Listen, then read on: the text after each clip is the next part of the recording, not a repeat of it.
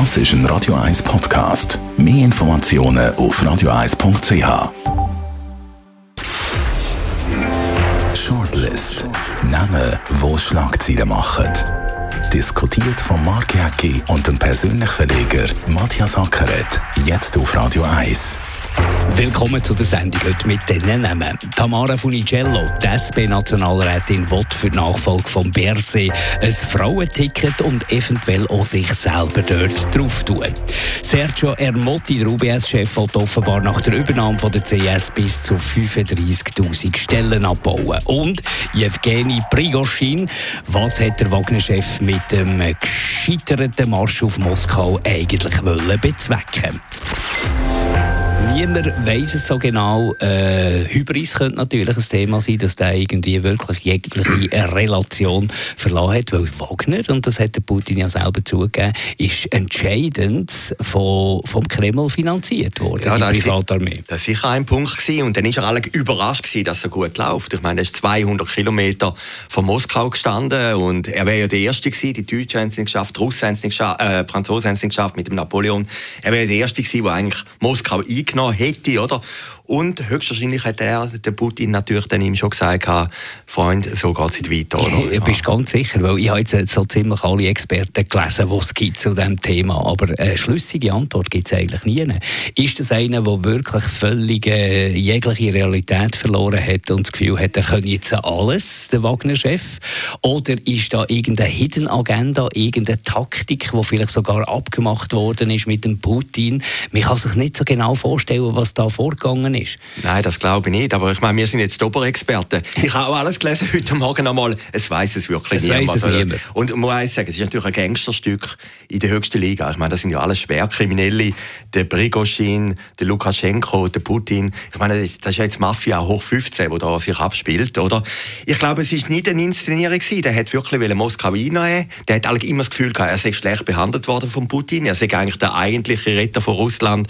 Und dann hat man ihm einfach gesagt, so geht es nicht weiter und hat ihm droht. Also der Heldentod ist eigentlich immer die zweite Option, die man hat, auch wenn man vom Heldentod redet. Oder? Er hat auch nicht wollen sterben und im letzten Moment ist dann irgendwie der Ausweg mit Weißrussland. Und er hat ja nicht gesagt, es sei gar nicht gegen Kreml gegangen, sondern es sei gegen die Armeeführung gegangen, wo er nicht einverstanden ist. Er ist ja schon länger nicht einverstanden, aber die Videos, die er gemacht hat, die sind immer auflädiger geworden, immer provokativer geworden, immer primitiver geworden. Was jetzt natürlich die große Frage ist, was löst das aus in dem ganzen Konflikt? Konflikt in dem ganzen Krieg. Weil äh, gegenüber dem Westen in der, in der Wahrnehmung ist der Putin natürlich jetzt massiv geschwächt und macht eine schlechte Falle. Ja, ich glaube, es passiert nicht so viel. Ich meine, der Putsch ist am Abend vorbei gewesen. Also es ist ja relativ schnell gegangen und wenn es länger gegangen wäre, hätte es schon größere Unruhe Aber offenbar durch Vermittlung von Lukaschenko, vom weißrussischen Präsident oder weißrussischen äh, Patriarch, Diktator dort, offenbar hat der Putin auf die Vermittlungshilfe äh, ist er auf die angewiesen gewesen, was natürlich auch wieder ein Schwäche zeigt. Also es sieht nicht so aus, als hätte Putin alles im Griff dort. Ja, aber gerade beim Lukaschenko könnte ich mir vorstellen, dass der Putin ihm gesagt hat, mach das, oder? Ich glaube, der ist der weißrussische Präsident, das ist so eine Marionette von Putin, der war gar nicht etwas zu machen gegen den Putin. Und da ist sicher abgesprochen gewesen, dass man dann irgendwie die Ausflucht gesucht hat und ihm das Exil angeboten hat. Ich glaube, er wird nicht lange überleben. Also, äh, er ist sicher auf der Shitliste jetzt von Putin, oder? Er hat natürlich den Putin irgendwo durch einen bloßgestellt. Aber auf den, Ablauf, auf den Ablauf vom Krieg hat das sicher keinen Einfluss. Und interessant ist ja noch, was spekuliert wird. Er hat ja, der Prigozhin hat ja eine grosse Firma, natürlich auch ergaunert, vom Staat geschenkt bekommen. Alle, alle Aufträge sind dort vom Staat. Und wahrscheinlich kommt jetzt einfach wieder die Taktik, wie sie immer kommt. Nicht wegen irgendeinem Kriegsverbrechen wird der äh, Prigozhin angeklagt vom Russen, sondern weil wahrscheinlich in der Firma, das wird jetzt untersucht, dort wahrscheinlich irgendetwas nicht richtig gelaufen ist. Also wie immer, offenbar ist dort irgendwie Geld veruntreut worden oder falsch eingesetzt worden. Das ist jetzt so ein das, was in der Luft ist. Und dann gibt es natürlich die dort eine Anklage und nicht auf, auf dem Kriegsparkett. Ja, das ist ja völlig klar. Al Capone, warum ist er verurteilt worden wegen in Amerika? Wegen Steuern und nicht wegen den x Mord, die er gemacht hat. Und das wird genau das Gleiche sein. Ich glaube, der Prigozhin wird es einfach nicht überleben. Ich meine, die anderen Gegner Gegner von Putin haben es auch nicht überlebt. Und das weiß ja natürlich auch, der taucht auch unter. Man weiß auch nicht, ob er überhaupt in Weißrussland ist. Man hat keine Ahnung, wo er ist. Nein, das ist jetzt ein Gangsterstück, wirklich auf dem allerhöchsten Niveau, wo jetzt da gespielt wird. Beim Putin, und da könnten Sie ihm übel nehmen, ist gar nicht der Marsch auf Moskau, sondern dass er untertaucht ist. Ich meine, das ist das Schlimmste eigentlich, wenn ein Staatspräsident plötzlich verschwindet in einer schwierigen Situation. Und, und das ist eigentlich da, wo er Schwäche gezeigt hat. Und das ist ähnlich gewesen. Der De Gaulle ist auch gewesen, in den 60er Jahren, wo der Algerienaufstand war, ist er noch für zwei oder drei Nächte nach Baden-Baden geflüchtet. Und der Putin ist auch irgendwie untertaucht. Man nimmt auch auf Petersburg, man weiß es nicht. Das nimmt man eigentlich einem Präsident übel, oder? Und, und das zeigt auch Schwäche. Das zeigt, und das zeigt ja eben, dass der Putin nicht mehr alles im Griff hat. Genau. Und, und, und die Frage ist natürlich jetzt, was hat das für Auswirkungen? Kann man da jetzt äh, etwas reissen? Muss man schon mit Nachfolgen äh, verhandeln, äh, möglichen Nachfolgen von Putin? Oder wird der Putin in, in der Verzweiflung noch Sachen machen, wo, wo die ganze Welt bereut? Ja, das glaube ich eben eh noch. Ich glaube, der Putin ist ein Diktator. Wir leben in einer Demokratie. Und ich meine, der Putin ist jetzt, wie du sagst, vielleicht ein bisschen angeschlagen. Aber das ist die Diktatur. Und er ist natürlich immer noch im Sessel innen, oder?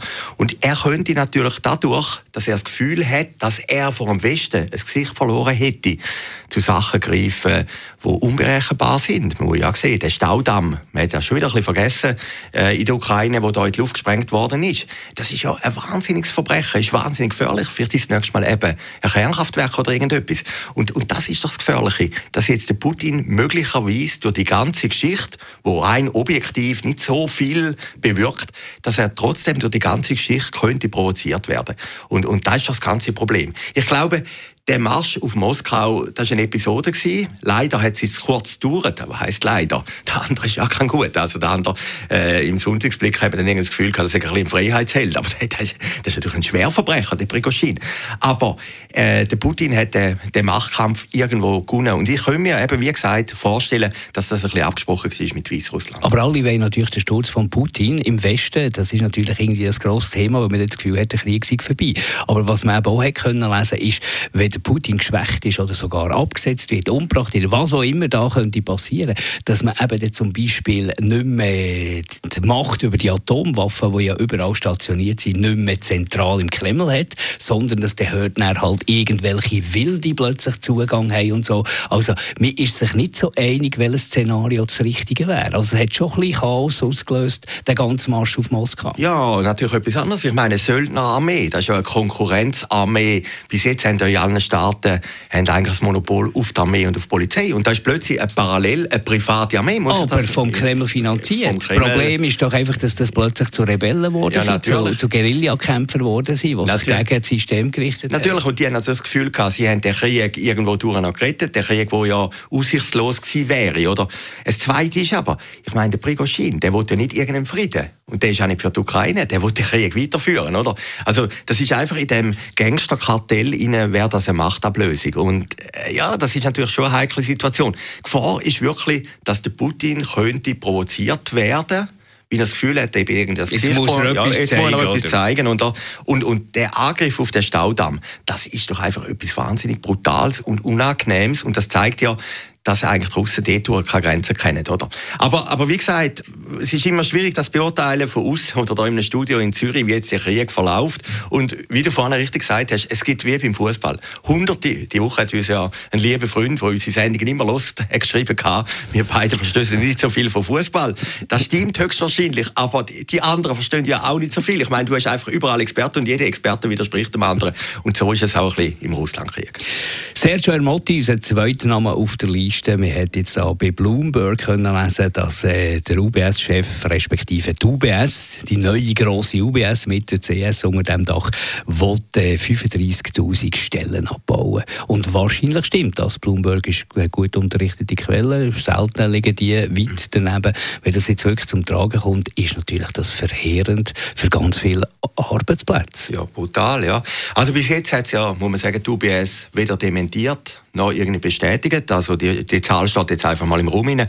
Aber Tatsache ist, es werden sehr, sehr viel sein und es werden sehr, sehr viel sein von der ehemaligen CS. Das ist ja klar, oder? Und jetzt äh, haben wir natürlich die Situation, dass jetzt nicht äh, klar, wir reden immer von Fachkräftemangel, parallel dazu gehen wahnsinnig viele Jobs einfach grundsätzlich verloren durch den Strukturwandel, durch die ganze künstliche Intelligenz etc. Und plötzlich spült es so viele Leute auf den Markt.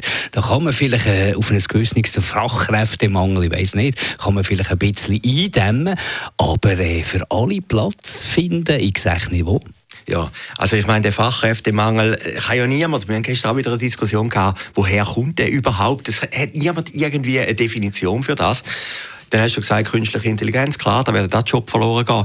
Aber dann noch etwas anderes. Wir laufen höchstwahrscheinlich in eine Rezession hinein. Also wir spüren das in unserem kleinen Verlag. Werbung ist immer ein Seismograph von einer möglichen Entwicklung. Wie eine Firma spart natürlich immer zuerst bei der Werbung. Und, und irgendwie sind alle ein bisschen mit der Handbremse unterwegs, sind eh noch ein bisschen zurückhaltender. Und, und wenn man auch ein bisschen rumlässt, die Leute haben auch ein bisschen Angst vor der ganz einfach vor einer Ukraine-Situation. Die Wirtschaft stottert leicht. Äh, und, und es wird natürlich sehr, sehr schwierig sein, die Leute wieder in Arbeitsmärkte zu bringen. Also warten wir noch, bis da Bestätigung kommt von ja, der UBS. Und, und es ist natürlich jetzt auch da wieder ich meine, am Schluss hat halt die UBS CS übernommen. Und da ist ja klar, der Einschnitt wird natürlich bei dieser äh, Bank passieren, die übernommen worden ist. Hat man gewusst, dass etwas da, da passiert, aber jede zweite ja, Stelle. Ja, und, und das Heikel ist natürlich dann schon in dieser Situation, wenn der Staat mit Geldern irgendwie verkehrt ist und dann hast du den Stellenabbau, oder? Also irgendwo hat es natürlich schon ein bisschen Widersprüchlichkeit. Und die UBS ist natürlich jetzt die einzige Schweizer Großbank, wo man sich natürlich dann auch die Frage stellen, wie groß ist die Verantwortung gegenüber der Volkswirtschaft, gegenüber der Gesellschaft. Also das sind sicher heikle Fragen, die der Moti jetzt mal lösen Und zum Schluss noch der äh, politische Aschermittwoch, so quasi Tamara Funincello, äh, die SP-Nationalrätin, im Moment ein bisschen äh, mit diversen Themen in den Schlagzeilen. Einerseits will sie gerne für die Nachfolge von Alain BSS Frauenticket, ob schon, dass man da immer ja, gesagt hat, ja, jetzt ist klar, jetzt kommt der deutsch-schweizer Mann, muss jetzt dort zum Zug kommen. Äh, und eventuell will sie sich selber da auch noch aufstellen. Und da haben doch die meisten links wie rechts ein bisschen müssen lachen ja, ja, klar. Aber ich meine, das ist ja schön an der Bundesratswahl. Da, da hat ja ein riesen Kandidatenkarussell, wo da sich aufstellt. Das finde ich auch nicht so schlimm. Ich finde eigentlich etwas anderes interessant. Gar nicht das Politische und dass sie eine Frau ist und weiß Gott was. Das Berner unbedingt wieder den Sitz wollen. Ich weiß, du hörst das vielleicht nicht so gern, aber im Tagesanzeiger hat es wirklich einen guten Kommentar gehabt von Benny Gaffner, der geschrieben hat, jetzt, jetzt gäbe es ja Bern, Welschland, sei so stark, jetzt müssen wir es doch wirklich mal der Ostschweiz und Zürich überlassen. Ich glaube, das hat die äh, gar nicht bedenkt. Nein, nein, die, die bedenkt. Die, aber das ist eine andere... Das ist einfach Klamauk, das ist ja, einfach Politklamauk. Ja, aber das ist auch eine andere Mentalität, vielleicht Berner Mentalität wie der Zürcher. Zürcher sagen, jetzt wollen wir uns ein bisschen zurücknehmen vielleicht. Wir sind zu übermächtig für die Schweiz, aber Berner, da interessiert die nicht, oder? Das ist das Einzige, was mich eigentlich stört bei dieser möglichen Kandidatur, dass dann halt das Übergewicht im Prinzip für Romandie und für Bern viel zu groß ist. Aber sonst kann jeder kandidieren. Ja. Wir können das Toto machen. Ich glaube, es läuft eh auf den Basler raus. Wir haben ja, der Herr Jans, oder? Mhm. Wir haben ja ein schlechtes Gewissen, jetzt auch ein bisschen dass bei der letzten Wahl eben die Jurasserin gewählt wurde. Ja, ja, man muss ja sehen, der Gassis... Aber der ist, weit, der ist natürlich weiter weg vom Bundeshaus, Ja, oder? ja, aber das spielt keine Rolle. Glaube ja. ich nicht. Aber wir können dann schauen. Ich glaube immer noch, der Gassis ist ja am Schluss gewählt worden. Nicht, weil er irgendein genialer Politiker wäre, sondern weil er Tessiner ist. Man hat dann einfach das Gefühl gehabt, man muss dem Tessin mal etwas geben.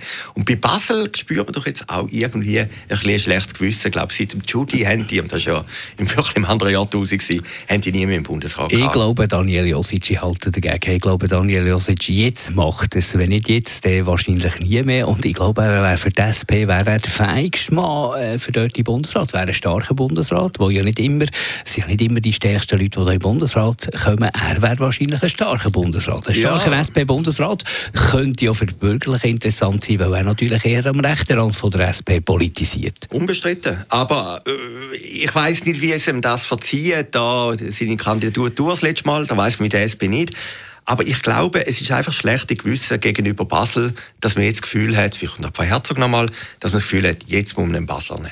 Also, wir sind auf jeden Fall sicher, Tamara Funicello wird es nicht. Wird es nicht. Und das Zweite, was noch interessant ist, können wir am Schluss noch sagen, über den Berset-Rücktritt redet gar niemand mehr. Ich hätte jetzt eher gedacht, wenn der Berset mal zurücktritt, ist der gleich Ist er schon am gleichen Tag? Ist er schon am gleichen Tag? Gut, ist, dann, ist, dann natürlich noch, ist, dann natürlich noch der, ist dann noch der Putsch in Moskau, der hat vielleicht die Schlagzeilen ein bisschen verdrängt. Aber die Frage, warum er wirklich zurückgetreten ist, die hat sich niemand richtig gestellt und auch niemand richtig beantwortet. Das war George List von heute. Danke für das Interesse. Shortlist mit dem Mark Jäcki und dem Matthias Ackeret zum Nachlesen und Abonnieren als Podcast auf radioeis.ch.